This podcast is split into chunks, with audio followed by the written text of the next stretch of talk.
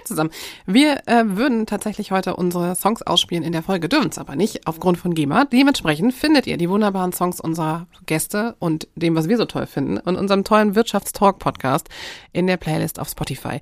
Bitte schaut da rein. Wir freuen uns, wenn ihr die Liste vielleicht auch sogar erweitert, was ihr ein bisschen Spaß dran habt. Und äh, ja, wünschen euch viel Spaß mit der Folge. Herzlich willkommen zu unserem Radiopodcast Wirtschaft Talk mit der IHK Kassel, Mirjam Hoslep, Mirjam hinten im Off. Sag mal Hallo. Hallo, schön, dass ihr eingeschaltet habt. Und mir, Viola Pawelczyk. Wir haben heute zwei Gäste dabei, ein bisschen mehr als sonst, das ist sehr schön. Einmal ähm, den IHK-Kollegen Daniel. Du kannst dich gleich selber vorstellen, das ist, glaube ich, am einfachsten. Und dann nochmal unseren auch Gast zuständig, auch nochmal aus der Unternehmernachfolgeseite Lukas. Aber sie stellt euch am besten selber vor. Lukas, magst du anfangen? Ja, gerne. Äh, vielen Dank für die Einladung. Also mein Name ist Lukas Frankfurt. Ich ähm, bin der Gastgeber im Parkhotel Emstaler Höhe in Bad Emstal. Bin jetzt die dritte Generation, habe äh, in 2018 den Einstieg in die Unternehmensnachfolge, sage ich mal, ähm, angetreten. Ja, habe jetzt bald fünf Jahre hinter mir und ähm, war bisher eine spannende Zeit und freue mich so ein bisschen über den, also nicht nur ein bisschen, ich freue mich über den Austausch heute. Ein bisschen, Dankeschön. Ja. Daniel. Ja, ich äh, bin Daniel Hankel, ich bin Referent für Infrastruktur und Tourismus bei der IHK Kassel Marburg. Ähm, ich äh, betreue auch die Branche äh, des, der Gastronomie und des Tourismus, der Hotellerie und äh, das auch ähm, stellenweise auch auf politischer Vertretung hessenweit und äh, den Lukas kenne ich schon jetzt, ich glaube, über die letzten fünf Jahre und habe ihn auch als äh, guten Gastgeber kennenlernen dürfen. Wir haben ansonsten im Off tatsächlich noch die Kollegin Selina, auch von der IHK, sitzt hier, hat kein Mikro zur Hand, ist aber diejenige, die äh, auch ein bisschen was für Social Media mäßig macht und aufnimmt. Du hast gesagt, du bist seit fünf äh, Jahren jetzt in der Position. Wie bist du hingekommen da? Ja, also man könnte jetzt sagen, es wurde mir in die Wiege gelegt. Ähm, bin natürlich im Hotelbetrieb aufgewachsen. Ah. Also meine meine Oma hat das Hotel gegründet, mein Opa hat selber gebaut in 79. Ja, wollte aber anfangs eigentlich gar nichts damit zu tun haben, weil ich auch gesehen habe, was dahinter steht. Also ich habe von meinen Eltern in der Kindheit schon viel erlebt und auch mitbekommen, aber ich habe sie halt auch viel nicht gesehen, obwohl sie nur gegenüber ähm, von der Straße waren. Aber also will jetzt nicht die Erziehung meiner Eltern schlecht machen, die haben das schon alles sehr, sehr gut gemacht. Realität in der Hotellerie. Ja, das ist einfach, genau. ähm, das ist einfach so ähm, die Herausforderung. Ähm, und deswegen wollte ich eigentlich gar nichts damit zu tun haben und bin erstmal aus dem Dorf auch raus nach Berlin, habe eine Lehre zum Groß- und Außenhandelskaufmann gemacht, fand Berlin aber ganz furchtbar. Also ich weiß nicht, bin irgendwie doch ein Landei und das ähm, habe ich dann auch gemerkt, dass ich halt jedes Wochenende nach Hause gefahren bin, ähm, weil ich gerne hinter der Theke stand. Also das ist äh, die, die, ja, die, die, die einen stehen halt gern vor der Theke, die anderen dahinter. ähm, es hat mir einfach Spaß gemacht. Also ähm, ich habe bei einem Großhändler für Bürobedarf gelernt. Ja, und es gibt halt einfach auch spannendere Sachen als äh, Kopierpapier und Bleistifte. Du bist also nicht der Bürotyp, hören wir raus. Nein, auf gar keinen Fall. Auf ich gar keinen Fall.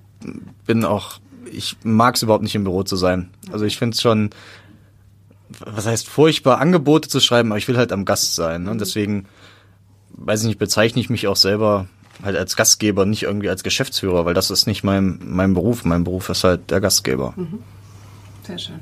Wie hat sich das entwickelt jetzt über die fünf Jahre? Also das wieder hier sein, dann aus Berlin kommt, zurückkommen, wieder einfinden, irgendwie da reinwachsen? Also das hast, kannst du schon sagen, du hast auch deinen Stempel schon mit drin?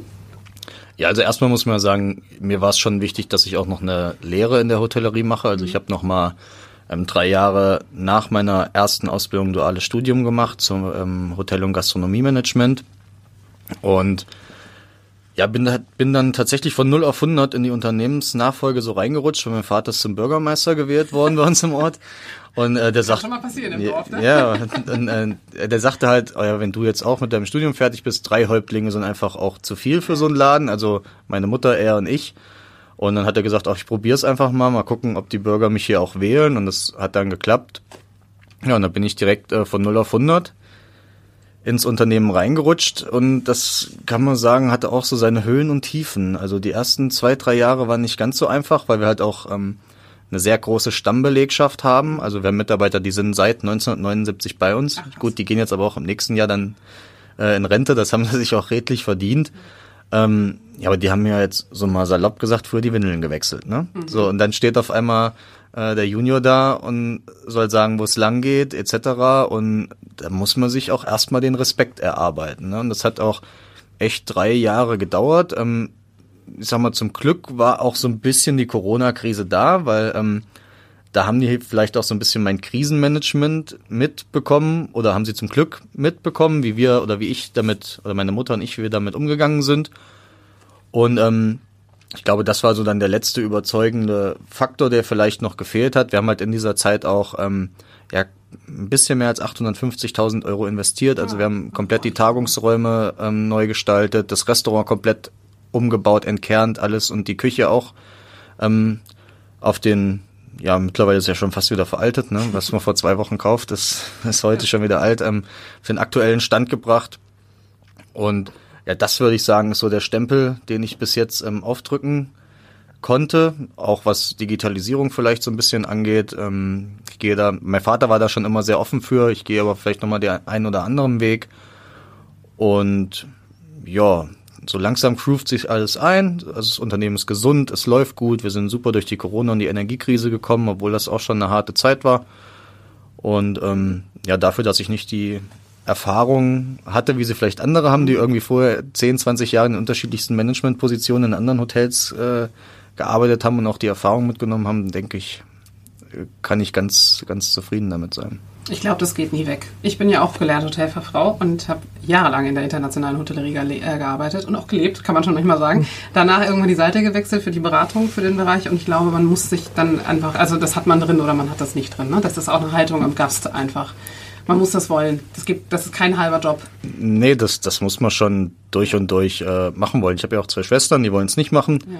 Sind auch in eine ähm, komplett andere Richtung gegangen. Und man braucht einfach den Spaß. Ne? Ja. Also ich finde, ohne Spaß geht es gar nicht. Wir sind mittlerweile in einer Branche, wo man auch ganz gut Geld verdienen kann, aber vielleicht immer noch im Niedriglohnsektor leider. Ähm, aber das ist auch ein Teufelskreis, da brauche ich ja nicht groß drum rumreden. Ach, machen wir gleich doch. Ist kein drum rumreden, sondern mal äh. reingehen, weil es ist wichtig, glaube ich, für das Thema Ausbildung für euch auch. Ja, und äh, ja, das ist also spannend auf jeden Fall. Ja. Lukas, ich würde ganz gerne nochmal auf das Wort Gastgeber zu sprechen kommen. Du hast eben schon gesagt, du verstehst dich als Gastgeber, stellst dich auch immer so vor und hast auch ganz passenderweise dieses Jahr den Preis für den Gastgeber des Jahres 2023 gewonnen. Mm, wie hast du denn vielleicht diese Leidenschaft als Gastgeber für dich entdeckt? Oh, wie habe ich das entdeckt? Ich weiß gar nicht, ob man sowas entdecken kann.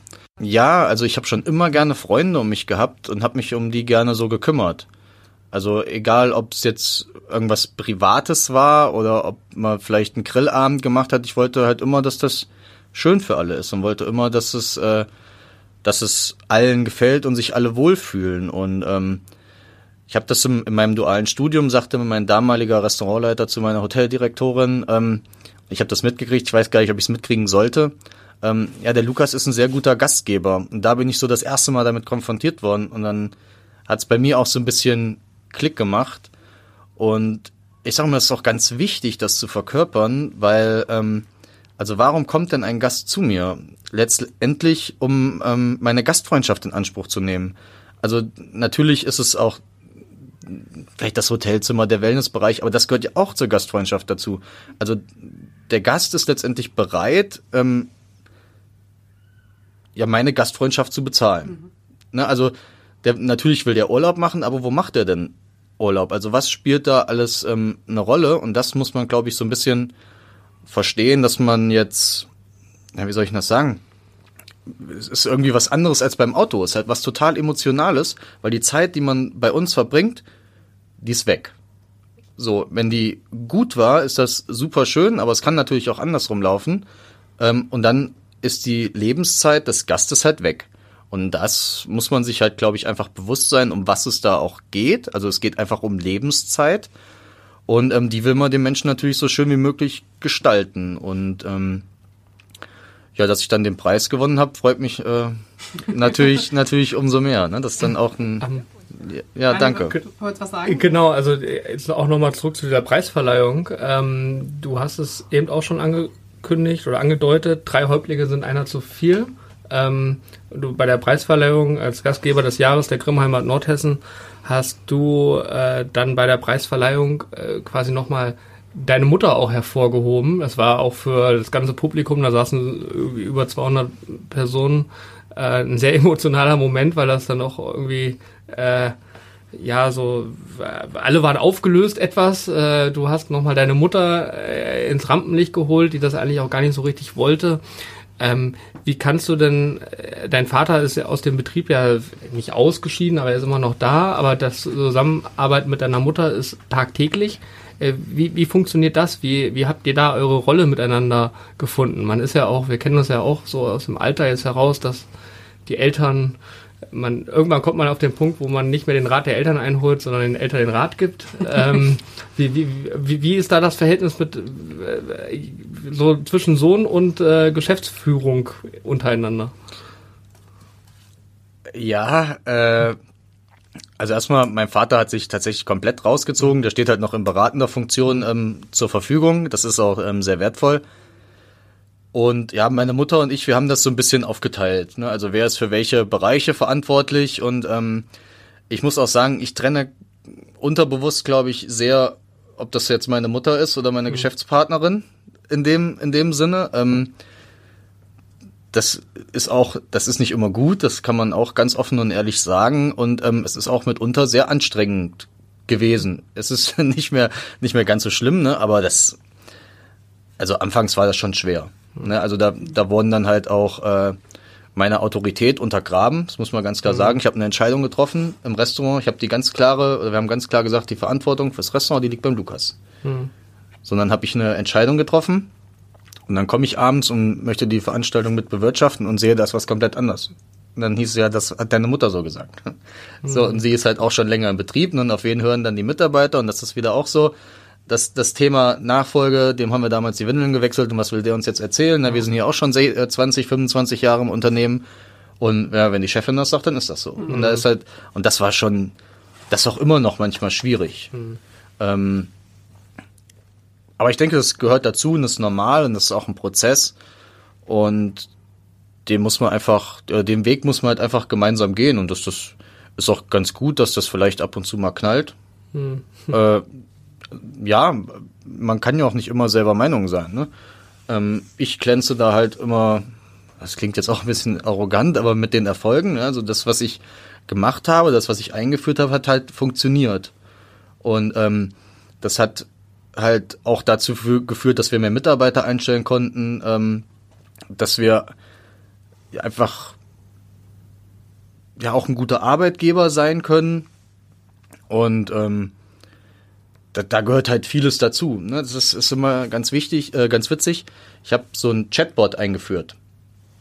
So, und der beantwortet 97 Prozent aller Anfragen über die Homepage automatisch. Mhm. Automatisiert. Ist der bei euch auch mit WhatsApp verlinkt oder ist das nur der Chatbot da, sich der Homepage? Noch nicht. Das, okay. das, das kommt noch und das ist ja mit DSGVO auch ja. alles nicht ganz so einfach. Ja.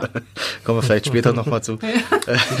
Gute Bürokratie. ähm, und dann, dann ist, heißt es auch toll, jetzt haben wir noch ein Tool, was wir pflegen müssen. Mhm. Aber das ist total easy, ne, wenn es da ist. Ja, ich sag, aber ihr müsst, seht das doch mal bitte anders. Ja. Seht das doch mal so, was euch das an Arbeit abnimmt. Ja. Ne, also da werden 97 Prozent ähm, der Anfragen oder der Gästefragen automatisch durch KI beantwortet. Man sieht, wie viele Buchungen man daraus generiert.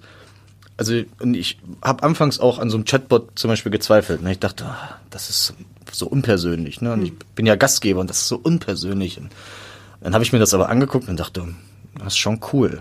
Ne, und spart halt einem auch viel Zeit. Ne? Also warum will ich irgendwie zehn Minuten in so einer Hotel-Hotline hängen und äh, rede dann zehn Minuten um heißen Brei rum? Und da frage ich einfach und dann kommt die Antwort und dann möchtest du buchen oder nicht oder möchtest du ein Angebot haben, wie auch immer, möchtest du live mit dem Team chatten mhm. und das sind halt die drei Prozent. Und ähm, oder auch die Online-Buchbarkeit. Ne? Es kommt immer, oh, wir haben, ähm, es kommen so viele Online-Buchungen rein, wir haben so viel Arbeit. Ich so, naja, aber die landen mittlerweile alle automatisch im System. Das Einzige, was ihr noch anklicken müsst, ist, von wo sie kommen. Also von welchem Portal, ne, welchem Kommunikationsstil wird da vom, vom Gast bevorzugt. Das sind noch vier Klicks, die gemacht werden müssen und halt so ein paar ja, Kurtaxe oder sowas noch angelegt werden müssen oder so ein paar Fixleistungen oder Zusatzbuchungen, was jetzt ein, eine Massage oder sowas angeht. Aber früher musste halt komplett erstmal die ganze Gästekartei angelegt werden. Es musste die Reservierung, musste das Datum gesucht werden, haben wir überhaupt noch ein Zimmer frei, dann musste das eingebucht werden. Und das ist mittlerweile ja alles automatisiert, aber da ist immer erstmal eine Skepsis, oh, da ist was Neues. Und das ist mit Arbeit verbunden. Aber Kenne ich nicht, mache ich nicht. ja, und das, das ist mitunter auch anstrengend. Was macht euch denn als, äh, als Haus aus? Was würdest du sagen? Und als Team? Ja, unser Haus macht das Team aus. Also das ist ganz klar, das steht außer Frage. Ähm, also wir haben, ich habe ein Hotel übernommen aus den 1909 oder aus 1979, aus den 80ern kann man sagen. Da ist auch immer noch ein Innovationsstau oder äh, nicht Innovationsstau. Yes. Investitionsstau. Investitionsstau, ja. Innovation, da bin ich ja weit vorne mit dabei. äh, da ist immer noch ein Investitionsstau und ähm, da kommen wir wieder zum Gastgeber. Also warum kommen die Gäste zu mir? Die kommen heute auch nicht mehr wegen wegen einem Zimmer, die kommen wegen einem Rundumpaket. Und ich habe neulich, ähm, wir haben ein Sommerfest für unsere Mitarbeiter veranstaltet, haben wir früher gab sowas nicht. Ne? Da gab es auch keine Weihnachtsfeier oder auch eher unregelmäßig. So die Wertschätzung gegenüber der Mitarbeiter war früher doch einfach eine andere. Ne? Da hat man halt auch noch nicht diese Personalprobleme, wie man sie heute hat. Da muss man einfach, finde ich, auch normale Wege gehen. Und ähm, ich habe mir alle fünf Sterne Bewertungen der letzten oder des letzten Jahres ausgedruckt und ähm, da waren immer mehrere auf einer Seite und die haben halt so zwei Pinnwände gefüllt. Und ähm, ich fand das ziemlich cool und ich habe mir die auch alle nochmal durchgelesen und einer stand, wir kamen als Fremde und gingen als Freunde. Und das beschreibt halt auch so mein Team oder unser Team, die ähm, haben Spaß an ihrer Arbeit. Und das, das merkt man einfach, ne? Bei uns ist der Gast keine Nummer. Wir sagen den Gästen immer, die eine Halbpension dabei haben oder abends dann zum Abendessen kommen, dass ein Tisch auf ihren Namen reserviert, sagen sie den Kollegen kurz Bescheid, die platzieren sie dann. Jeder Gast, ausnahmslos jeder Gast kommt an dieses Pult und sagt Zimmer 120. So, Und ich sag, sagen Sie doch mal Ihren Namen. Bei uns haben die Gäste noch Namen und keine Nummern. Ne, und das ist, das sind aber so, so Kleinigkeiten. Ne? Wir haben halt ähm, einen Frühstückskellner, der ist der Herr Holzinger, der ist, wie gesagt, schon 40 Jahre bei uns und hat meine Oma damals äh, aus Österreich importiert. Der duzt von vornherein alle Gäste und sagt dann, wenn, wenn eine Dame reinkommt, oh Lady, heute siehst du aber wieder gut aus, ne? So mit seinem Also österreichischen, ja, österreichischen Ja, ja. Schmäh dann auch irgendwie so. Und das macht's halt auch aus, ne? Und ähm, wir wollen Spaß mit den Gästen haben, wir wollen ähm, ja, die nicht wie, wir wollen die einfach wie Gäste behandeln.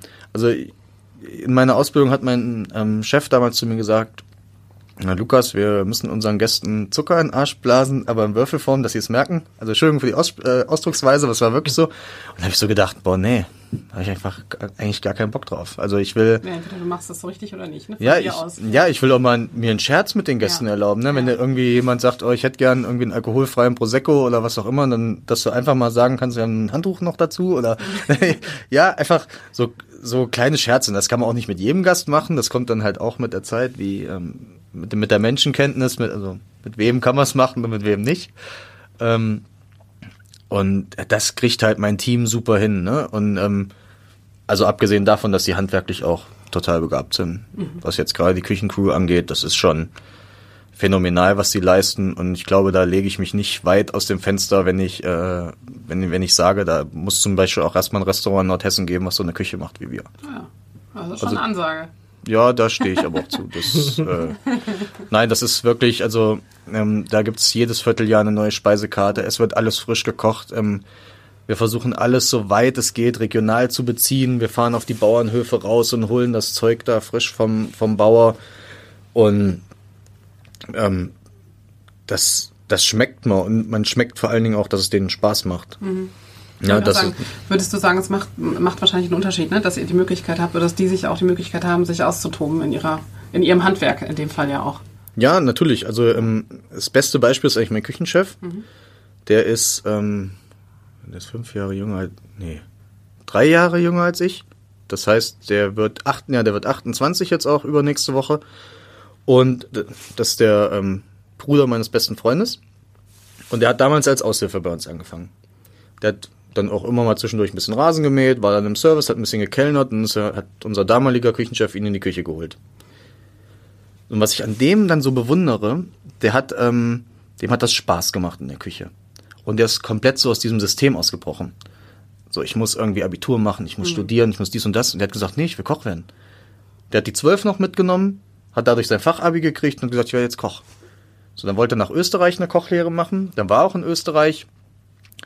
Und das ist so die Schattenseite unserer Branche und da äh, schäme ich mich einfach fremd auch für. Hat er, saß er irgendwann mit dem, mit dem Queen-Chef damals an der Bahn und hieß es ja, wann muss ich denn eigentlich zur Berufsschule?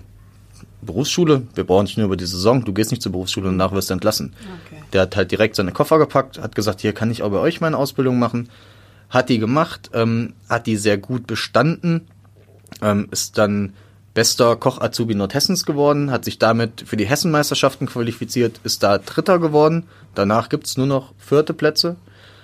Und ähm, ja, war dann noch ein Jahr bei uns und dann ist er ein halbes Jahr auf die MS Europa 2, weltbeste Kreuzfahrtschiff, hat eine Weltrundfahrt gemacht, hat dann nochmal richtig was mitgenommen, ist dann als stellvertretender Küchenchef zurückgekommen und ist mittlerweile Küchenchef.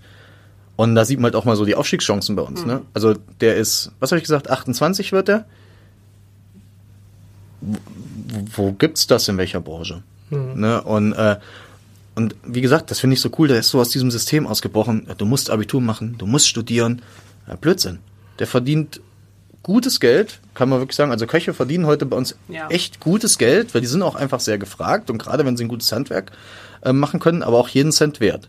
Und ähm, das muss vielleicht auch so ein bisschen in die Köpfe der Menschen, dass man dafür halt auch bereit sein muss zu zahlen. Daniel, dein Blick auf die Branche von der IHK-Seite aus, ähm, was hast oder was geht dir da durch den Kopf, was beschäftigt dich von dem Blick aus? Also Lukas hat natürlich schon sehr, sehr viele Punkte angetriggert, die äh, oder angesprochen, die äh, auch gerade die ganze Branche betreffen. Natürlich zum einen den Fachkräftemangel, äh, der ist durch Corona nochmal verstärkt worden, weil viele Leute plötzlich festgestellt haben, äh, oh, ich kann ja mein Wochenende auch für was anderes nutzen als für Arbeiten. Das ist leider auch ein, ein, ein ich will nicht sagen ein Problem, aber es ist sicherlich ein Punkt, gerade auf der Aushilfsmarktebene. Ähm, aber äh, wa- was er ja auch angesprochen hat, war ähm, gewisser Investitionsstau, den du ja auch von den Eltern, ich will nicht sagen übernommen hast, aber wahrscheinlich war es dann doch so, dass du siehst, äh, oder hätten wir vielleicht in den letzten 10, 20 Jahren ähm, schon mal weiter in die Zukunft gucken müssen, ohne dass deine Eltern wussten, gibt es eine Zukunft, übernimmt eines der Kinder ähm, äh, das Hotel. Und ähm, da merken wir auch, dass es gerade mit so Landgasthöfen, ländlicher Raum, ähm, immer schwierig ist. Also die suchen sehr lange Nachfolger und dadurch äh, verbessert sich nicht der Investitionsstau, sagen wir mal so. Also dann wird dann vielleicht auch nochmal an der Lüftungsanlage gespart, die nicht unbedingt notwendig ist und auch noch die nächsten zehn Jahre hält. Aber dann, wenn dann ein Besitzerwechsel ansteht, halt ähm, dann dann ne? schlussendlich vielleicht auch manchmal dafür führt, dass es keinen Besitzerwechsel geben kann Ja. oder kein, kein Nachfolger sich findet, äh, weil die Kosten dann doch zu hoch werden und ähm, ja, die, die Gastronomie hat bei den Banken auch nicht den besten Ruf. Das äh, muss man leider dann auch dazu Ja, sagen. das ist leider so, aus den, gerade aus den Landgasthöfen, das ist so. Ja, da kann ich auch mal erzählen. Ich hatte, äh, ich hoffe, ich darf das sagen, aber ich mache es jetzt einfach, weil was soll auch passieren. Ich hatte ein Gespräch mit, mit der Bank und mein- es war mein erstes alleine. Und mein Banker sagte so zu mir, oh, Sie haben aber auch äh, ganz schön gute Personalkosten. Ich so, ja. Hm, Und die sind schon sehr hoch. Die kriegen doch auch noch Trinkgeld. Ich sag, mhm. Sag ich, was machen wir denn jetzt, wenn eine Kellnerin von mir, 23, irgendwie will sich ein Auto kaufen und geht zu Ihnen, braucht einen Kredit.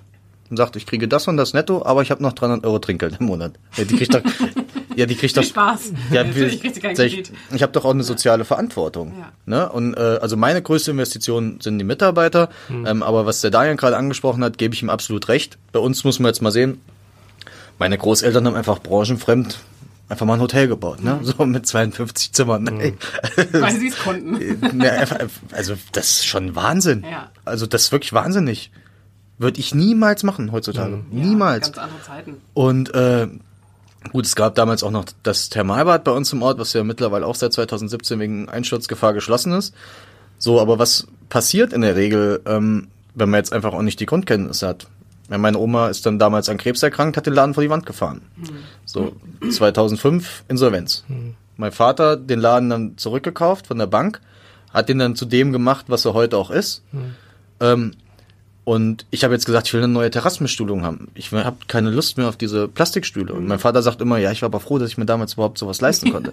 ja. ne? Also und da ja, und da kommt dann auch so ein Investitionsstau her. Und ich weiß nicht, das müsstest du noch besser wissen als ich, aber mein Vater hat gesagt, es gab in den letzten 30 Jahren in, im Land Hessen nicht eine Förderung für Hotellerie oder Gastronomie. Mhm. Das erste, was jetzt war, war dieses Sonderprogramm Gaststätten, was wir auch in Anspruch genommen haben. Mhm. Aber es gab einfach 30 Jahre lang auch keine Förderung. Naja. Und aber immer höhere Kosten. Hm. Also wenn man jetzt man sich die letzten vier Jahre nur anguckt, wo der Mindestlohn jetzt ist, ja, klar. Das, das ist, der ist in den letzten vier Jahren um 50 Prozent gestiegen. So, jetzt geht's um 14 Euro. Ähm, das, ich finde das super. Ne? Also bitte nicht falsch verstehen. Hm. Ich finde es das super, dass es so Regelungen gibt, weil die Kosten der Menschen steigen ja auch immer weiter. Ähm, aber man darf ja nicht vergessen, es gibt ja auch Mitarbeiter, die verdienen das jetzt schon und sind jetzt halt über dem Mindestlohn. Und die muss sich prozentual auch anheben. Mhm. Also ich habe aufgrund der letzten Mindestlohnerhöhung eine, ähm, eine, äh, eine Lohnerhöhung von fast 20 Prozent. Wenn man jetzt alles betrachtet. Weil wir zahlen halt auch noch steuerfreie Sonnenfeiertagsnachtzuschläge. Mhm. Die kommen noch on top. Und die zahlt ihr wenigstens, ne? Es gibt ja auch genug Leute, die es nicht zahlen. Ja, genau. Und ja. Ähm, wir haben noch eine, wir zahlen unseren Mitarbeitern eine betriebliche Altersvorsorge. Ja.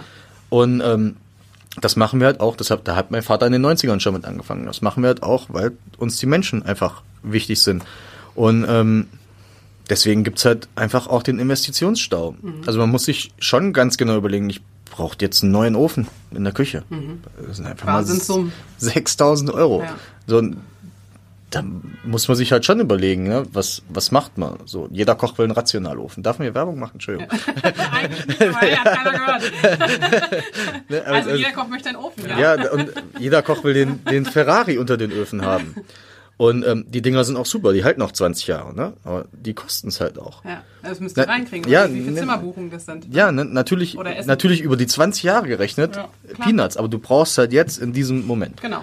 Und äh, also während Corona, wir sind ja in unserer Branche auch gar nicht in der Lage, Rücklagen zu bilden. Mhm. Können wir nicht. Dafür werfen die, äh, werfen die Unternehmen einfach zu wenig Gewinne ab. Das, das reicht nicht. Und ähm, also gerade wenn man mal guckt, ne, dass mein Vater 2005 das aus der Insolvenz übernommen hat und ähm, das hat er ja auch nicht von seinem Festgeldkonto gemacht. Ne? Also da sind ja auch Kredite für aufgenommen worden. Dann wurden die Zimmer renoviert ähm, damals. Dann hat er den Wellnessbereich nur renoviert. Also mein Vater hat schon sehr viel gemacht. Mhm. Auch immer mit der Hoffnung, dass ich es mache. Also den letzten Teil hat er zum Beispiel gesagt, den Wellnessbereich hat er nur gemacht, weil er wusste, dass ich die Nachfolge antrete. Sonst hätte er das auch auf dem Stand von damals ja. alles gelassen ja. und hätte es halt auslaufen lassen. Ja. Und ja, jetzt bin ich schon mal froh, dass ich relativ früh, also in den ersten fünf Jahren, äh, da so viel Geld investieren konnte. Und ähm, wir das auch sehr gut gemeistert haben. Hätte man ohne Corona, muss man auch mal ganz klar sagen, hätten wir das in dem Umfang nicht machen können. Mhm. Weil äh, das Restaurant hat ein halbes Jahr gedauert. Ne? Also ich kann ja nicht ein halbes Jahr mein Restaurant zumachen und äh, äh, da kommt ja auch kein Gast, wenn ich, wenn ich keine Restauration mit dran habe. Ja. Und ähm, deswegen war Corona so ein bisschen lachendes und weinendes Auge, ne, weil für die Mitarbeiter absolut beschissen. Entschuldigung, ich bin ja noch die junge Generation Hotel, äh, Hotelier, wenn ich hier so Kraftausdrücke benutze, aber ist ja einfach auch die Wahrheit. Ne? Also braucht man ja nicht schönreden. Und ja, also ich würde mich freuen, wenn es halt einfach auch mal ein bisschen Förderung gibt, ähm, vielleicht auch gerade was Richtung Richtung Nachfolge geht. Ne? Mhm. Dass, dass so jemand wie ich, der dann ähm, so eine Nachfolge antritt, einfach auch eine Perspektive hat. Also ich habe es einfach ins Blaue herein gemacht damals. Aus dem Bauchgefühl heraus wahrscheinlich, ne? Ja, ich, hab mir, ich bin sowieso jetzt nicht unbedingt der Mensch, der sich viel Gedanken macht. Ich mache halt einfach. Mhm. so so war es damals auch. Ich hab, stand hinter der Theke und dann habe ich irgendwann zu meinem Vater gesagt, ich will mal mit ihm reden. Dann habe ich gesagt, hier Papa, ich würde gerne das Hotel übernehmen. Zack, so schnell bist du Nachfolger. ja, aber der, der hat genauso gelacht wie ihr gerade. Ne? Der, ja. der, der hat mich ausgelacht. Ja. So, das sagt er niemals, auf gar keinen Fall. Doch, ich habe gedacht, doch, ich will das machen. Ja. Ich gucke mich jetzt um nach einem dualen Studium und dann ziehe ich das durch, knallhart und dann äh, will ich das Hotel übernehmen. Ja, da bin ich auch so so ein bisschen so traditionsbewusst. Ne? Das so, ich bin da drin groß geworden, äh, bin da drin aufgewachsen, viele Freundschaften da geschlossen, super viele Menschen kennengelernt, hat mich geprägt fürs Leben. Und ich hätte niemals, also wenn das verkauft worden wäre, hätte mir so ein bisschen auch das Herz gebrochen. Ne? Mhm. Und das war auch so eine, so eine Sache. Na, dann mache ich's. Hm. Darf ich fragen, was deine Geschwister gewählt haben für eine Berufsbranche? Ja, ähm, also meine Sch ältere Schwester von beiden, und sie sind beide jünger, aber die ältere von den beiden, die hat ähm, Kulturwissenschaften studiert und die ist jetzt im Museumsbereich. Und die jüngste hat jetzt ihren Master auch gemacht in Wirtschaftswissenschaften und ähm, die arbeitet bei einem regionalen Unternehmen, was sich um erneuerbare Energien kümmert und äh, ist da auch sehr erfolgreich. Ähm, die arbeitet im Bereich Forschung und Entwicklung im Controlling. Ah ja, okay. Also tatsächlich aber auch wirklich raus aus der Branche dann.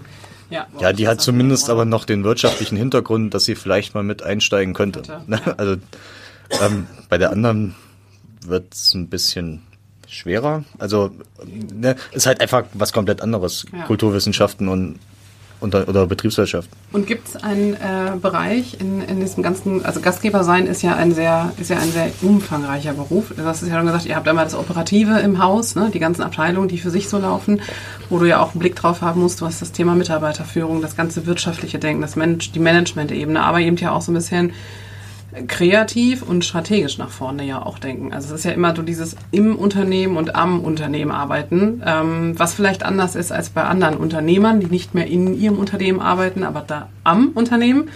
Und du bist ja in der Funktion ja doch an beiden an. Ich, von meinem Gefühl her brauchen das die meisten Gastgeber, also Hotelleries, äh, Hotel- Hoteliers auch, weil sie doch, doch sehr operativ auch oft eingebunden sein wollen, weil sonst spürst du ja das Haus nicht. Na, du brauchst ja ein Gefühl für Gäste, für das, für, das, für das, was da emotional auch passiert in so einer Atmosphäre. Gibt es was, wo du sagst, boah, das ist eigentlich, wenn ich mir was aussuchen darf, das ist so mein Lieblingsbereich und einer, den ich nicht so gerne mache? Ja, mein äh, Lieblingsbereich ist absolut ähm, das Restaurant. Weiß nicht, das spiegelt halt auch irgendwie komplett die Gesellschaft so wieder, ne? Das ist so, du erlebst halt einfach alles, und das ist so das Schöne. Also das, du weißt immer so grob, was dich erwartet, aber kein Tag ist wie der andere. Ne, da kann mal irgendwie so ein Heiratsantrag platzen oder so, ne? Ja, für die, für die Menschen total traurig, ne? Aber da, da kannst du dich halt noch 20 Jahre drüber unterhalten. Ja, ja. Ja.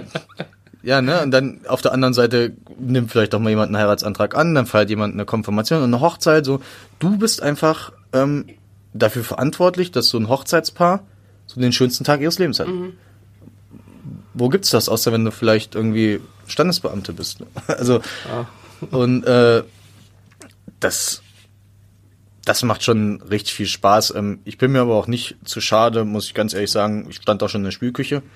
Ich habe stand auch, wenn mal Not am Mann war, stand ich mal in der Küche, hab Salate gemacht, ne? also habe ich überhaupt kein Problem mit. Und ich äh, helfe auch mal im Housekeeping, wenn es sein muss. Also meine Mutter sagt immer, niemand kann so gut Betten beziehen wie ich. ja, das, weil ich habe in der Ausbildung da auch, was Housekeeping angeht, eine harte Schule durchgemacht. Ne? Und also das kann schafft bei uns wirklich keiner so faltenfrei so einen ähm, Laken aufzuziehen, wie ich das kann. Ne? Aber das, Also, das habe ich verdrängt. Steht, steht das bei LinkedIn bei dir? nee, leider, leider, leider nicht. Ja, und äh, ja, was, was mich so ein bisschen halt stört, ist, du bist halt nirgendwo privat. Ne, das muss man ganz klar sagen. Ähm, du bist halt irgendwie immer der Hotelier.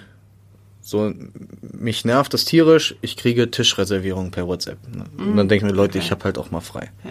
Na bitte, ihr könnt mittlerweile online reservieren. Ich habe dafür eine Rezeption, dann rufen Leute an. Aber ich würde gerne fünf, hast du da noch fünf Zimmer frei? Ich so, ganz ehrlich, gar nicht mein Bereich. Äh, ich bin auch gerade überhaupt nicht im Haus, weil bin ja auch ehrenamtlich viel unterwegs. Ähm, bitte an der Rezeption, weil die verwalten das alles. Ne? Die haben da den Überblick. Ich möchte denen dann auch nicht in ihrer Arbeit fuschen. Klar könnte ich das und sehe auch, ob ein Zimmer frei ist und was es kostet. Mache ja die Preise, weiß ich alles. Ähm, das ist halt so eine Schattenseite. Ne? Und dann kommt noch dazu, du bist immer auch nicht dann nicht nur der Hotelier, sondern halt auch der Sohn vom Bürgermeister. Hm, ja, stimmt. Das ist eine So. Doppelrolle. Ja, und das Ja. ist halt einfach mega anstrengend. Also du wirst halt total darauf reduziert. Ne? Also da sieht ja niemand irgendwie den Lukas oder, äh, oder sonst was, sondern ja, hier, große Hotelinhaber, ne? Dies, das. Ist ja, ist ja aber gar nicht so. Ich spiele auch Fußball, ne? Bin ja genauso ein Mannschaftsmitglied wie jeder andere auch. Das ist schon, das zerrt schon, ne? Und dann kriegst du immer so den Spruch, ja, selbst und ständig. Ja, danke, habe ich damit irgendwie mein Leben verwirkt? Und äh, ich hasse diesen Spruch, also ohne Ende. Ich finde ich ganz schlimm, weil ähm, warum darf ich nicht auch mal zwei Tage die Woche haben? Ne? Hast du ja dann auch nie, weil du ja trotzdem im Kopf dabei bist, ne? Ja, natürlich. Also ich, ich muss Ja. ich sage auch ganz ehrlich, ich fahre auch nicht äh, im Urlaub in Hotels. Das ist total nachvollziehbar. Nein, wenn ich, wenn ich, wenn ich, Das hatte ich auch eine ganze Weile, dass ich nicht mehr wenn konnte. ich, wenn ich im einen Kurzurlaub klar gerne, ne? Ähm, mal so irgendwie Wellness-Wochenende. Aber ich in Urlaub fahre und werde irgendwie auch in meinem Urlaub noch die ganze Zeit mit der Arbeit konfrontiert. Nee, du scheidest ja nicht ab, du siehst ja ungemachte Betten, du siehst, äh, das ist ja... Ja, das ist äh, ja oh, klar. die Serviette liegt aber nicht richtig und das Messer hätte Ja. aber besser poliert sein können. Und das ist, das sind halt auch so Schattenseiten, ne? Und ähm, da, ich würde auch gerne mal einfach in ein Hotel fahren und mich verwöhnen lassen. Aber kann ich nicht. Geht, das, das kriegst du nicht raus. Das ist. Das heißt, wir finden dich beim Camping? Nee, Ferienwohnungen. Okay. Äh, Camping finde ich auch ganz furchtbar. Hätte ja sein können, Edersee, Nord Nordwestlichen. Äh, da hat ja, also das hat ja auch jeder seine Daseinsberechtigung. Ähm, ich fände es auch mal cool, irgendwie so Atlantikküste oder sowas mit, so, einem- mit so einem Bus oder mit so einem Bulli einfach zu fahren, ne? Keine Frage. Oder mal irgendwie Skandinavien reizt mich auch. Aber einmal im Leben und dann reicht das für mich. Also das ist, das ist mir dann doch irgendwie auch so ein bisschen zu einfach. Und äh, wenn ihr jetzt auf euer Team guckt, du hast ja vorhin gesagt, ein bisschen Fachkräftemangel haben wir schon angesprochen. Altersdurchschnitt ist auch ein Thema bei euch natürlich. Klar, gehen jetzt einige in Rente dann in kommender Zeit. Ähm, wie ist das mit dem, was nachkommt an Ausbildung, an, an, an Ausbildungsbetrieb, der ihr dann durchaus auch seid? Äh, für dich jetzt auch in der Nachfolge. Also wie, was, wie stellt ihr euch auf? Wie stellst du dich auf? Was siehst du perspektivisch? Ich glaube, auch ein großer Stichwort ist für mein Empfinden von außen guckend auf die Hotellerie, Quereinsteiger, glaube ich, ist ein Riesenthema. Ähm, auch und Attraktivität natürlich als Arbeitgeber weiterhin. Ne? Wie stellst du das sicher? Ja, wie stelle ich das sicher? Das ist irgendwie gar nicht so einfach. Ähm, was ich richtig cool finde, da komme ich jetzt wieder auf mein Küchenteam so ein bisschen zurück. Also wir machen jetzt mittlerweile ganz viel auf Instagram. Ne? Also wenn wir irgendwie die Speisekarte kochen, dann machen wir davon ein Instagram Reel, weil es sieht halt auch richtig gut aus. Ne? Muss es ja heute auch. Und wir kriegen mittlerweile Initiativbewerbungen für die Küche, weil Köche einfach Bock auf das haben, was wir machen. So, das ist schon mal richtig cooler Schritt. Da habe ich mich auch, da freue ich mich richtig drüber, ne? weil da, die haben einfach ja Bock auf gutes Handwerk. Ähm, da gibt's, da gibt's aber auch nicht mehr sehr viele von. Und ähm, auf der anderen Seite ist natürlich Ausbildung immer wichtig. Also wir sind einfach auf dem Land. Ne? Ähm, ich bräuchte auch noch Servicekräfte und Rezeption. So, das ist aber nicht ganz so einfach. Also wo kriegst du die her? Aus Kassel, die kommen aus Kassel, nicht zu uns nach Bad Emstein gefahren, jeden Tag eine halbe Stunde raus und eine halbe Stunde wieder zurück. Also musst du irgendwie, du musst ausbilden. Und du musst irgendwie den jungen Menschen auch vielleicht, ich muss den irgendwie meinen Schwärmen für den Beruf halt auch rüberbringen. Ich sage immer, für mich ist das der schönste Beruf der Welt und es gibt keinen Beruf, der einen besser aufs Leben vorbereitet. Äh, Weil man kriegt eine super Menschenkenntnis, ähm, man, man wird flexibel, kritikfähig, belastbar, ähm, kein Tag ist wie der andere und man hat tatsächlich auch sehr flexible Arbeitszeiten. Ich habe auch ganz oft die Diskussion, ähm, ja, warum kriegt ihr dann keine Auszubildende mehr? Und aber es liegt bestimmt an den Arbeitszeiten. Und dann sage ich immer, boah, ich habe zehn Freunde bei VW, die arbeiten drei Schichten, auch wenn da niemand erzählen, dass das, sagen, ja. ja, dass das schöne Arbeitszeiten sind. ja. ja. Aber die verdienen ja viel mehr. Ich sag, aha. Sag, ihr habt jeder einen Weber-Grill für 8000 Euro zu Hause, aber die Würstchen aus dem Aldi liegen drauf, ne? So, und so funktioniert's halt nicht. Also es ist halt irgendwie so ein, so ein, so ein Wertschöpfungsding und, ähm, da müssen wir, äh, einfach, einfach hinkommen, dass wir den, dass den jungen Menschen wieder attraktiv machen. Und ähm, da habe ich auch ganz viele interessante Gespräche. Also wenn es so um das erste Praktikum in der Schule geht, dann heißt es immer, mach das im Hotel. Du musst das im Hotel machen, das ist, da lernst du was. Und dann macht es dem Kind aber vielleicht Spaß, ne? was die Eltern überhaupt nicht erwarten könnten. Und sagt das mit 16, 17, ich würde irgendwie gerne Hotelfachfrau oder Hotelfachmann werden. So, dann sind die Ersten, die sagen, um Himmels Willen, mach das nicht, schlechte Arbeitszeiten, schlechte Bezahlung, Blödsinn. Absoluter Bullshit ist überhaupt nicht mehr so. Ne, also man kann bei uns richtig flexibel seine freien Tage, seinen Urlaub planen. Du kannst bei uns eine Woche Urlaub nehmen, hast aber anderthalb oder fast zwei Wochen frei, dadurch, dass du einfach auch die Wochenenden vorher und nachher oder den Montag, Dienstag noch frei nehmen kannst, ohne Urlaub zu nehmen und vorher den Freitag und Samstag. So, dann hast du halt einfach anderthalb Wochen frei mit einer Woche Urlaub. Und ähm, dann sage ich immer, ja, dann überzeugt das Kind vielleicht die Eltern und dann sitzen die Eltern im Sommer bei einer Grillrunde und dann sagen die, ja, was macht denn euer Kind jetzt? Oh ja, das lernt jetzt Koch. Wie könnt ihr das eurem Kind antun, ist dann so der Tenor, ne? Ja, aber das kann doch nicht sein. So, also wo kommen wir denn dann hin, wenn es keiner mehr machen will und es wird nur noch schlecht gemacht und ähm, es macht niemand mehr oder sehr wenige machen noch das, was ihnen Spaß macht. Und ich bin davon überzeugt, dass es sehr viele Menschen oder junge Menschen gibt, denen das Spaß machen würde, denen aber einfach von vornherein die Entscheidung genommen wird.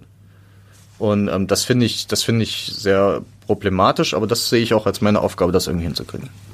Kann ich persönlich auch sehr nachvollziehen, weil ich weiß, als ich mich damals für die Ausbildung entschieden habe, hieß es aus dem Umfeld auch, ähm, du hast Abitur gemacht und bilinguales Abitur, warum wirst du jetzt Tellertaxi? Ja. Und das war ganz schlimm. Also weil, mhm. äh, also du hast damit eigentlich am Anfang mehr zu tun als alles andere und das ist gerade total doof, weil also allein dieses, der Zustand von bilingualen Abitur war ja total wertvoll. Also ja. ich habe in Düsseldorf gelernt, Messehauptstadt, international. Das, also und nichts hat mich so geprägt wie zweieinhalb Jahre Ausbildung in der Hotellerie. Ich war danach bombensicher fürs Arbeitsleben. Mit allem. Ich hatte ja. Hotelgäste, die mir unter den Händen weggestorben sind. Aber genauso auch das Positive. Du weißt, was eine Rechnung ist. Du weißt, wie das ist, wenn ein Hotel evakuiert wird, weil irgendwie gerade mal wieder Feueralarm ist. Mhm. Ne? Du weißt irgendwie, du kannst verschiedenes Gästeklientel, du hast international gearbeitet, du, du hast das ganze Leben einmal schon mal erlebt. Also so wie du es auch sagst, mit mhm. allen Vor- und Nachteilen. Und das kann dir niemand mehr nehmen. Selbst wenn du danach irgendwann sagst, boah, ich gehe jetzt doch noch mal ein Studium machen, äh, Bürojob, was auch immer dieser Umgang mit Menschen, das Handeln können, das, die Kommunikationsebene, alles, was du wirklich dort lernst, das, und dieses Handwerk ja auch, ähm, das festigt unglaublich. Also ich finde das auch, ich finde es sehr, sehr schade, dass das so bewertet wird. Also geht ja vielen Ausbildungsberufen äh, tatsächlich mhm. immer noch so, dass Ausbildung leider Gottes immer noch sehr, sehr schlecht dasteht, ähm, was ja extrem schade ist, weil Handwerk einfach auch Hotelgewerbe, Küchengewerbe, ähm, Küche an sich ja auch wirklich Handwerk ist und äh, das einfach so unglaublich schlecht einfach ja bewertet wird von außen. Ja, ich habe die Erfahrung auch gemacht. Ne? Also in meiner Ausbildung hatte ich mal ähm, war eine sehr wohlhabende Familie, die ähm, sind mit Oldtimern, haben dann eine Ausfahrt hingemacht mhm. und waren dann zwei Nächte da und dann fiel irgendwann auch mal so, ich habe ja war ja auch im Service, ne, bin ich ja auch immer noch so am Tisch. Also sie sind ja auch nur ein stinknormaler Kellner. Und ich bin halt so voll ehrlich und direkt raus. Ne? Also das habe ich mir auch geschworen, bin nicht mehr Gastgeber für jeden. Ja. Das, das ist sowas, was ich auch gelernt ja, habe. Ja. Ne? Ähm, dann habe ich auch gesagt, und der ganz normale Kellner, habe ich gesagt, hat in drei Monaten seinen Bachelor und übernimmt dann den elterlichen Betrieb mit vier Sternen und zwei, 52 Zimmern. Dann haben die auch erstmal irgendwie so ein bisschen doof geguckt. Ja. Mhm. Und ähm, also es ist halt auch eine, eine Geschäftsfamilie. Ich kenne die auch, halt, die, oder die kennt man auch vom Namen. Ich würde da niemals was kaufen. Niemals. Ich würde auch niemals ein Essen hinliefern. Bin ich mir viel zu schade für. Habe ich gar keine Lust drauf. Ja. Und das ist, also warum, warum diese, diese schlechte Wertschöpfung? Ich finde das so unfair. Wenn es doch einem einfach Spaß macht, ne? Und also wo kommen wir denn hin? Ne? Wenn ja. irgendwann gibt es immer weniger Leute, die es auch machen wollen. So, und dann kosten Schnitzel 5. Ja, genau. ja. Aber dann kostet, dann kosten Schnitzel 45 Euro. Genau. dauert nicht mehr lange. Ja, und, aber vom äh, Roboter bedient werden will ja auch niemand. Ja. Was man jetzt aber schon mehrfach rausgehört hat, ist, du machst dich ja total stark auch für das Thema und ähm, eben fiel auch schon das Stichwort Ehrenamt, also du bist auch ehrenamtlich ganz viel tätig. Du bist zum Beispiel im Ausschuss für Tourismus beim Deutschen Industrie- und Handelskammertag ähm, mit dabei und setzt dich dafür ganz viele Themen ein. Ich glaube vor allem das Thema Aus- und Weiterbildung, was du eben auch schon genannt hast, ist eins, wo du nochmal auch versuchst, so Bewusstsein zu schaffen. Und wie wichtig ist es dir denn, dich da auch so mit deinen Themen auch einzubringen? Was sind vielleicht auch so Themen, die dir besonders wichtig sind, wo du ganz besonders vorangehst? Ich finde das ähm, super wichtig. Ähm, also auf der einen Seite ist das für mich auch eine sehr große Ehre. Also ich bin in allen Gremien. Ich wollte jetzt mal über, ich, ich glaube, ich übertreibe nicht. Ich, ich will jetzt auch keine Schleichwerbung machen, aber das kann man auch nochmal hervorstellen. Also Lukas ist auch äh, Kreisvorsitzender des DEHOGAS. Aha, äh, also jetzt auch nicht äh, nur mal eben mal so ein bisschen Ehrenamtposten, er ist, äh, sitzt im äh, Tourismusbeirat der Grimmheimat, äh, er ist im IHK-Ausschuss, er ist im Bundes-IHK-Ausschuss, also das äh, verdient auch aller, aller Achtung, äh, was man mit so jungen Jahren, ja. ähm, also gerade, dass man das mit jungen Jahren macht und das ist ja auch das, was so wichtig ist, ja. äh, dass sich auch junge Leute ähm, einbringen in die ehrenamtlichen Tätigkeiten, um auch ähm, die Zukunft zu prägen und nicht das Vergangene zu bewahren. Ähm, das muss man ja auch nochmal hier hervorheben bin auch noch im Landesvorstand ja. vom DEHOGA. ich, ich, wusste die Liste, ja, ja, die brauchen Entschuldigung, wir haben die Liste nicht ausgedruckt. Äh, äh, und bin jetzt, bin jetzt ganz neu auch noch im Vorstand ähm, von der VAU, also der Vereinigung Hessischer Unternehmerverbände. Ähm, spiele noch Fußball nebenbei und also Hotel ist halt einfach nur Hobby. Ne? Machst ein bisschen nebenher. ja, und äh, nein, das ist, das muss man schon sagen, da bleibt auch sehr viel Privates auf der Ich Strecke. gerade sagen, wo, wo gibt es noch was wie private Fre Freizeit, außer Fußball? Habe ich Hast du nicht, nein. sehr wenig. Klingt auch nicht also so. wenn es meine Mitarbeiter hören, ne, die die sehen mich auch oft nicht, weil ich gerade irgendwie im Ehrenamt unterwegs bin. Ne? Ja. Die sagen, oh, der ist nie da, ne, der arbeitet nicht, aber das ist halt auch alles Arbeit. Das also ist das immer ist Arbeit, Netzwerkarbeit ist immer ähm, Arbeit. Ja. Und ähm, die hat uns, denke ich, auch dahin gebracht, wo wir heute sind. Die hat uns auch während Corona sehr viel geholfen, gerade meine, ähm, meine ehre- ehrenamtliche Tätigkeit beim DEHOGA. Ähm, und ja, ich finde das, finde es auch super wichtig zu machen. Und ähm, jetzt nochmal auf den DIHK zurückzukommen. Ähm, da, ich bin da, was ich gerade eigentlich sagen wollte, in allen Gremien wirklich mit Abstand der Jüngste. Ne? Also da, da findet man keinen. So, ich äh, habe keinen, mit dem ich mich mal auf Augenhöhe irgendwie austauschen kann. Da steht dann irgendwie so ein Hotelkoryphäe, irgendwie Alexander Eisenbrei, jahrelang Geschäftsführer vom Öschberghof, so Hotelier des Jahres. Dann stehst du halt so als Dorfhotelier da, ne, ich meine, jetzt mal ein bisschen kleiner als ich bin vielleicht, ähm, aber dann, dann stehst du da und hast halt so ein 52-Zimmer-Hotel und dann steht halt jemand, der, der hat einen riesen Golfresort, da kostet irgendwie die Nacht 1000 Euro ne, irgendwie viel mehr erreicht, viel Mitarbeiter unter sich, macht ganz viel in der Branche, aber deine Stimme ist halt irgendwie gleichwertig. Und äh, das finde ich auch richtig cool, dass ich da ähm, voll wahrgenommen werde und meine Stimme auch akzeptiert werde.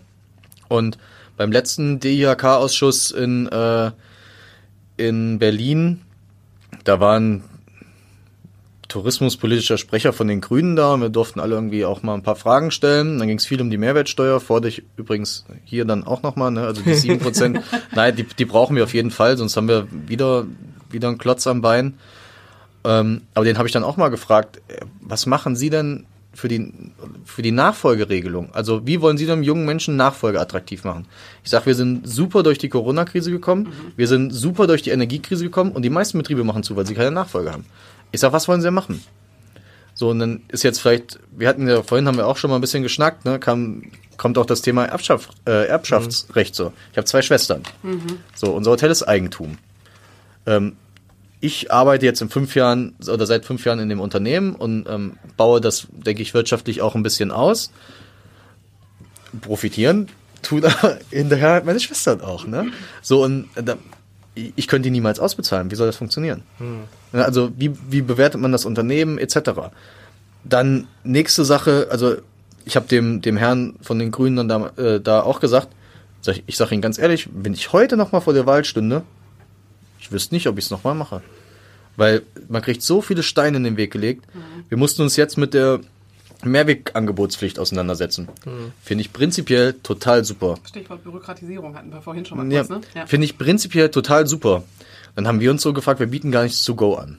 Ne, weil wir haben halt auch ein gewisses Qualitätslevel am Essen und das kann man nicht to go, das funktioniert einfach nicht.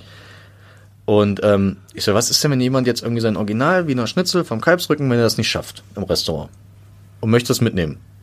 Muss ich dann auch Mehrweg anbieten? Das sind so Fragen, ne? Hab ich vorher nie damit beschäftigt. Und dann habe ich mir alles nochmal durchgelesen und dann bin ich auch wirklich richtig sauer geworden, weil ähm, es gibt Ausnahmen für diese Mehrwegangebotspflicht. Das ist, wenn der Laden kleiner als 80 Quadratmeter ist oder wenn so ein Laden weniger als fünf Mitarbeiter hat. Also wer ist davon ausgenommen? Die ganzen Läden, die diesen Einweg-Plastikmüll produzieren. Also es geht vollkommen an die falsche Adresse. Äh, und das, es trifft einfach die Falschen. Und das, das verstehe ich nicht. Also wir sind, wir wären in der Lage, sowas umzusetzen, aber wir haben schon Einweg, äh, Mehrweggeschirr. Ne? Bei uns gibt's schon Porzellan und alles, was wiederverwendet wird. Bei uns gibt's keinen Einweg. Warum werden wir mit sowas belastet und die werden davon ausgenommen, aber die betrifft's eigentlich? Finde ich super unfair. Und äh, dann hast du auch wieder so Sachen mit E-Check. Ne? Also, weiß nicht, ob ihr das kennt. Ihr müsst alles, was so ein Stecker hat, den man in die Steckdose macht, Ja. muss man irgendwie in regelmäßigen Abständen überprüfen lassen. Nachhaltigkeit, juhu. Für mich ist es günstiger, jedes zweite Jahr neue Mehrfachstecker zu kaufen, als sie vom Elektriker überprüfen zu lassen.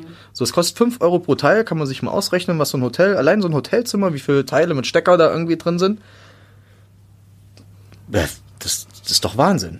Wo du das Stichwort gerade sagst, wie ist denn das Thema für euch auch äh, im Hotel gelandet? Weil die Technik in der Küche zum Beispiel ja auch immer mehr bietet, alles so was Klima und Nachhaltigkeit angeht. Weil das ist ja auch etwas Ressourcenschonung. Wir hatten ja die Anna Friedrich auch hier vom Best Western Hotel, ähm, haben wir auch ein bisschen angerissen, das Thema. Das ist ja, eine, also ist ja wirklich auch für euch wirklich ein Thema, was Ressourcenschutzung angeht, aber auch eben Kostenbewusstsein, Mitarbeiter, äh, Gäste, die auch bewusst auch immer mehr danach fragen. Wir kennen das so ein bisschen auch von den größeren Hotels und Veranstaltungssektor. Wir wissen vom Kassel Marketing hier in der Stadt Kassel, dass es durchaus auch einen Attraktivitätsanteil hat, wenn man weiß, okay, wir haben einen gewissen Anteil von Grün, Nachhaltigkeit. Wir können auch damit werben, dass wir uns hier ähm, emissionsfrei bewegen. Wie ist das für euch?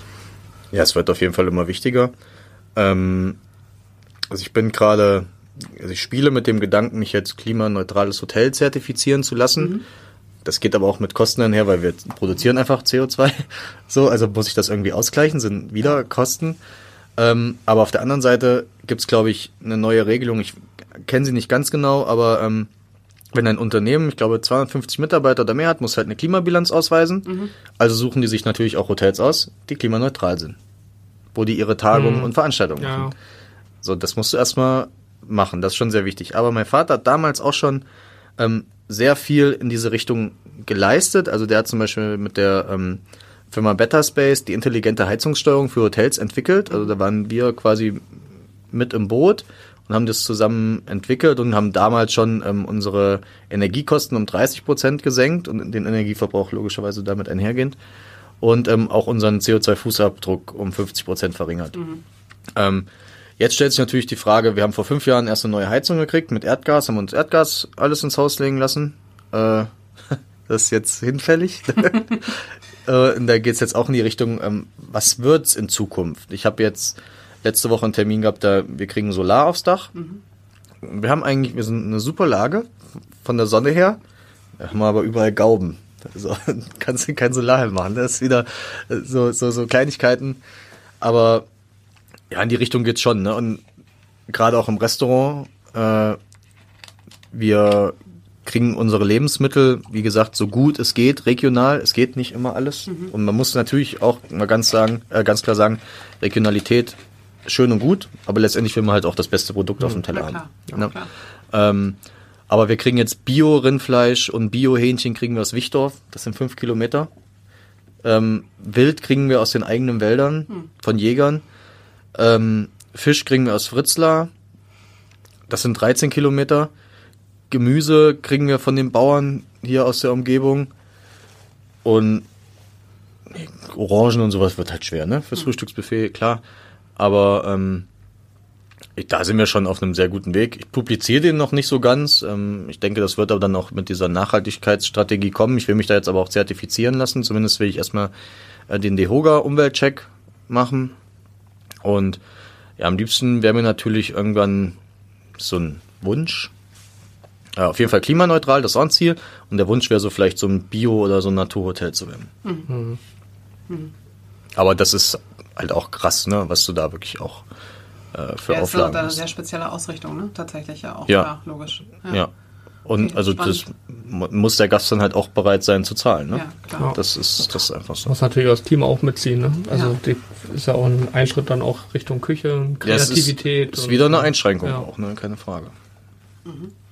Aber die haben, die haben halt auch Bock auf gute Lebensmittel. Ja, klar. Ne? Das sind so klar. immer zwei, zwei äh, Paar Schuhe. Es kommt bei dir nicht aus dem Nichts. Das ist jetzt. Naja, ja, das passt auch zur Region, glaube ich, ne? Und zu dem, was du auch ja. ein bisschen erzählt hast vorhin von der Lage und was ihr seid, die Region Nordhessen, Grimmheimat. Und da bist du ja Botschafter. Ne? Also, du, also da, äh, niemand verkauft die Grimmheimer Nordhessen so gut wie du äh, auf das, allen Ebenen. Äh, das, das weiß ich nicht, aber das ist mir halt einfach wichtig. Ja. Äh, ich, das war tatsächlich in der Uni schon immer. Jeder wusste da, wo ich herkomme. Ne? Also, ja, ja, aber ich, ich habe ich hab halt immer gesagt, wie, wie schön es bei uns ist. Ne? Und die haben halt irgendwie, ähm, das ist mein Lieblingsinstrument von der von der Grimmheimer ist die Meine K Plus, sondern die haben halt am Bodensee irgendwie die echt Bodensee-Karte. Ich habe da selber mal dann beim Kumpel von mir Urlaub gemacht und ähm, ja, kriegst du halt auch so, eine, so ein Rabattkärtchen, ne, wie man es halt aus den Urlauben kennt. Und dann willst du in das Pfahlbautenmuseum da, in das, was das Weltkulturerbe, glaube ich auch. Und ja, kriegst du 50 Cent Nachlass auf den Eintritt. Habe ich gedacht, vielen Dank für die 4 Euro Kurtaxe am Tag. Habe ich gedacht, vielen Dank. So, und hier hast du halt alles kostenlos, ne? Und das ist so einmalig und das ist so cool.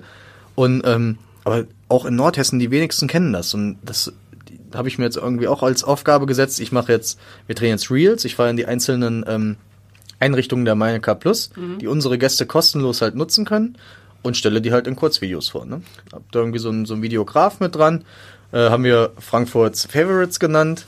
Irgendwie muss, das Kind muss ja auch irgendwie einen Namen haben. Ich wollte dann schon den Bezug halt auch mich auch als Gastgeber haben mhm. und dass ich den, ähm, den Gästen als Gastgeber das näher bringe.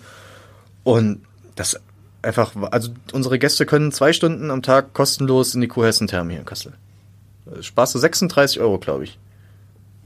Wo gibt's das? Mhm. Ne? Und du kannst irgendwie, wenn du eine Familie bist mit zwei Kindern und jetzt auch mit den ganzen Energiekosten, die haben ja auch Probleme, brauchen wir nicht drum rumreden, aber wenn du dann halt in Urlaub willst und kannst irgendwie ähm, kostenlos im Baumkronenfahrt im Wildtierpark am Edersee. Ach, so, das ist ja toll. Ne, ja, du kannst Minigolf spielen, alle 140 oh, ja. Freizeitattraktionen, Freibad, alles mit drinne.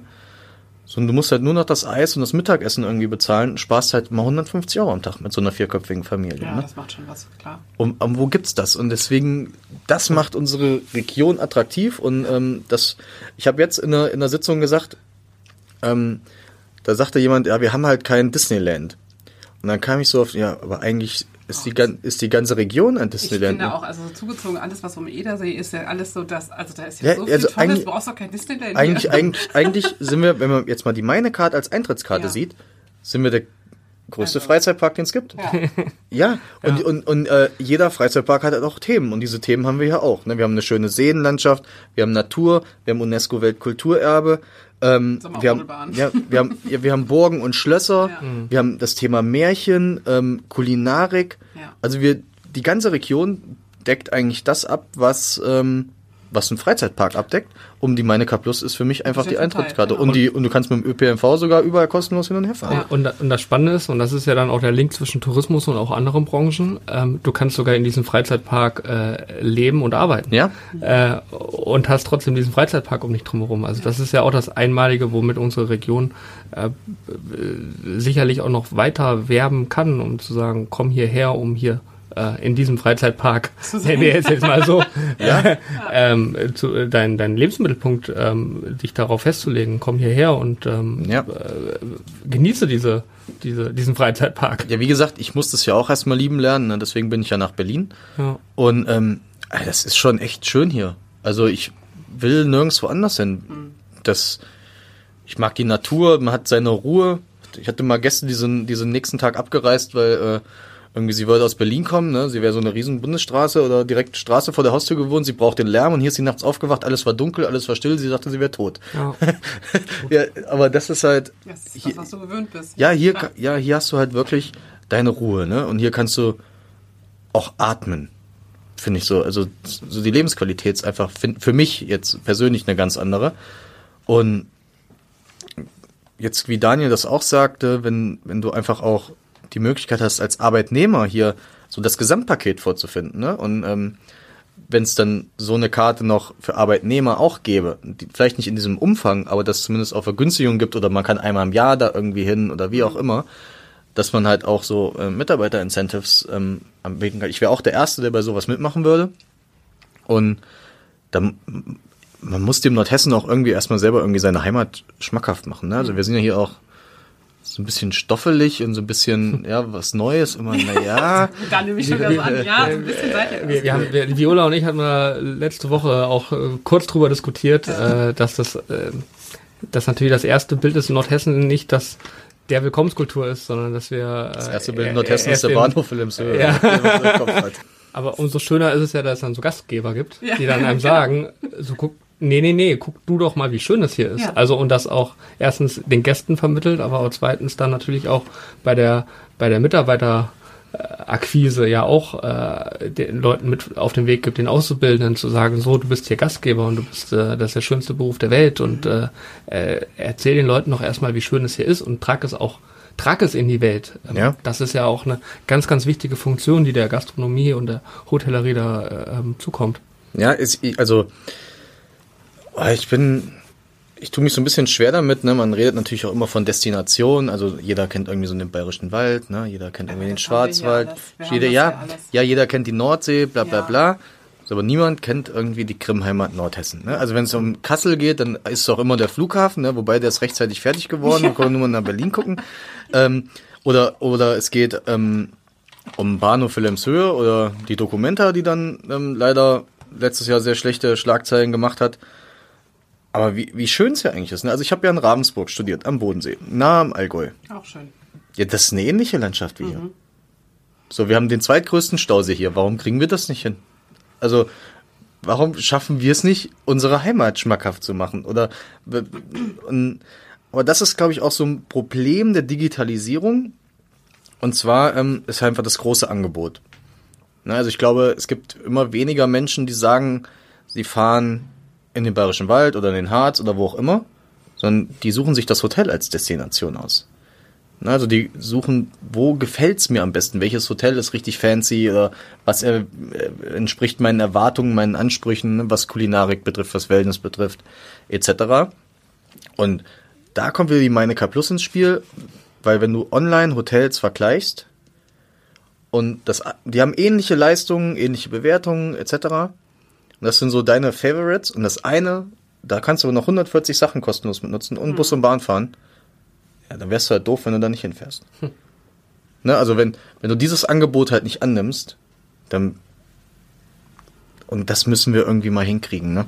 Das, das, also wir machen immer so viel Understatement. Es gibt keinen Grund, sich für Kassel unter Wert zu verkaufen. Also es gibt Ja. Menschen, die kommen freiwillig hierher. Die, die sind irritiert über diese Sätze, aber ansonsten ist es eigentlich ganz schön. Aber du, du, weißt, du weißt ja, du weißt ja selber, wie es ist. Der Kasseler, Kasselaner oder Kasselener, ne? Äh, dann heißt, oh, Kassel ist echt eine hässliche Stadt. Finde ich überhaupt nicht. Ich komme aus dem Ruhrgebiet, als wär's da hübscher. Also mal ganz im Ernst. Ja, Also das, also, ja, vor allem Und das ist hat doch, auch total viele Vorteile. man muss doch Ja. einfach mal gucken, wie krass grün Kassel ist. Ja, ne? eben. Ich war, jetzt, ich war jetzt in der Aue und dachte irgendwie, äh, warum hört das denn jetzt nicht auf? Es geht ja immer weiter. Wann ist denn der Weg zu Ende? Ne? so, und, das, und du hast so viele schöne Ecken auch in Kassel. Ja. Und ähm, es, wird, es wird halt viel zu schlecht gemacht. Also Frankfurt ist auch nicht auf den ersten Blick die schönste Stadt und man, muss, man kann das sehr, sehr lieben lernen und dasselbe ist für Kassel auch. Oder auch für mir bei meiner Heimat das Ruhrgebiet. Da würde niemand sagen, Mensch, gut, dass ich in Duisburg gewesen bin auf den ersten Blick. Und auch da findest du ganz viel Gutes als ne, Kulturhauptstadt und keine Ahnung was. Aber also, Achtung, flacher Ja. Wortwitz, Frankfurt ist ein guter Gastgeber. also gerne immer. ja, genau. Deswegen, danke. Ja, das machen sonst immer, Entschuldigung, alle Witze über meinen Nachnamen, jetzt wollte ich auch mal äh, selber einen machen. Ich glaube, damit können wir gut in, in, in Abschluss starten. Ja, vielen Dank, Lukas. Ähm, ich finde, du hast total Lust doch jetzt auch auf die Region gemacht und ich nehme für mich heute auch den Satz mit, wir kamen als Fremde und gingen als Freunde. Das fand ich total schön. Und ja, abschließend noch die Frage, was möchtest du denn jetzt vielleicht unseren Zuhörerinnen und Zuhörern noch mit auf den Weg geben? Ja, also mir ist einfach wirklich eine Herzensangelegenheit, ähm, dass es einfach keine Selbstverständlichkeit mehr ist, ähm, dass Menschen anderen Menschen dienen. Und ähm, das machen wir in unserem Beruf. Und das machen wir mit sehr viel Spaß. Und ähm, ich bitte einfach ähm, oder habe den Wunsch, dass ähm, allen Menschen in unserer Branche eine gewisse Wertschätzung auch endlich mal wieder entgegengebracht wird, dass, ähm, dass es nicht heißt, oh, warum ist denn das Essen so teuer, sondern einfach, dass die Arbeit dahinter wertgeschätzt wird. Das Teure ist nie das Produkt, was auf dem Teller liegt, sondern es ist einfach die Arbeit, die es macht. Ähm, dass man auch an einem Tisch sitzt, der gedeckt ist, etc. Und auch, dass diese Menschen Weihnachten, Silvester, Ostern da stehen, um einen oder jemandem anderen ein schönes Erlebnis zu bereiten. Und das kann man mit keinem Geld der Welt bezahlen. Und ähm, vielleicht kriegt man es ja auch irgendwie mal wieder hin, dass der, dass der, dass der Gast vielleicht ein bisschen wieder bereit ist, auch mal das mit Trinkgeld wertzuschätzen, weil das wird auch immer weniger. Und ähm, also es ist schon, ich sag's echt jetzt mal, das, und dann, jeder, der es schon gemacht hat, sollte sich jetzt auch echt schämen, ne, wenn irgendwie so eine Rechnung, keine Ahnung, 59,80 Euro ist und man sagt, ja, machen Sie 60, aber geben Sie nicht alles auf einmal aus. Oh ja. Äh, Oh ja. da, nein, da habe ich keinen Bock mehr. Und ähm, das einfach, das ist so ein Schlag in die Magengrube und ich wünsche mir einfach wirklich, dass unsere Branche wieder ein anderes Image bekommt. Es gibt viele schwarze Schafe noch, es gibt aber auch sehr viele, die es so machen wie wir und die haben das nicht verdient, da äh, in den Ruf mit reingezogen zu werden. Und ähm, geht in die Hotellerie, dann in die Gastronomie, macht eine Lehre, macht oder macht einfach das, was euch Spaß macht und ähm, lasst euch da auch nicht von eurem Weg abbringen. Und ähm, ja, wenn ihr keine Lehre bei mir machen wollt, dann seid ihr herzlich als Gast bei mir eingeladen. das war jetzt so Vielen Dank. Ein schöner Abschluss. Willkommen gerne. Ja, vielen Dank, dass ihr heute mit dabei wart. Ja, ich danke. Bis dann. Danke. Tschüss. Bis dann. Tschüss. Tschüss. Ich suche was Ernstes, damit ich beruhigt in den Ruhestand gehen kann. Ich suche was Ernstes und möchte Unternehmerin werden. Unser Ziel ist dein Match. Erfahre jetzt, wie du dich durch den Kauf eines etablierten Betriebes selbstständig machen kannst. Informiere dich in unserem Podcast Nachfolge ist Vertrauenssache und lasse dich von einer Expertin oder einem Experten der Industrie- und Handelskammer Kassel-Marburg beraten. Mehr dazu findest du auf ihk.de slash kassel-marburg slash Unternehmensnachfolge.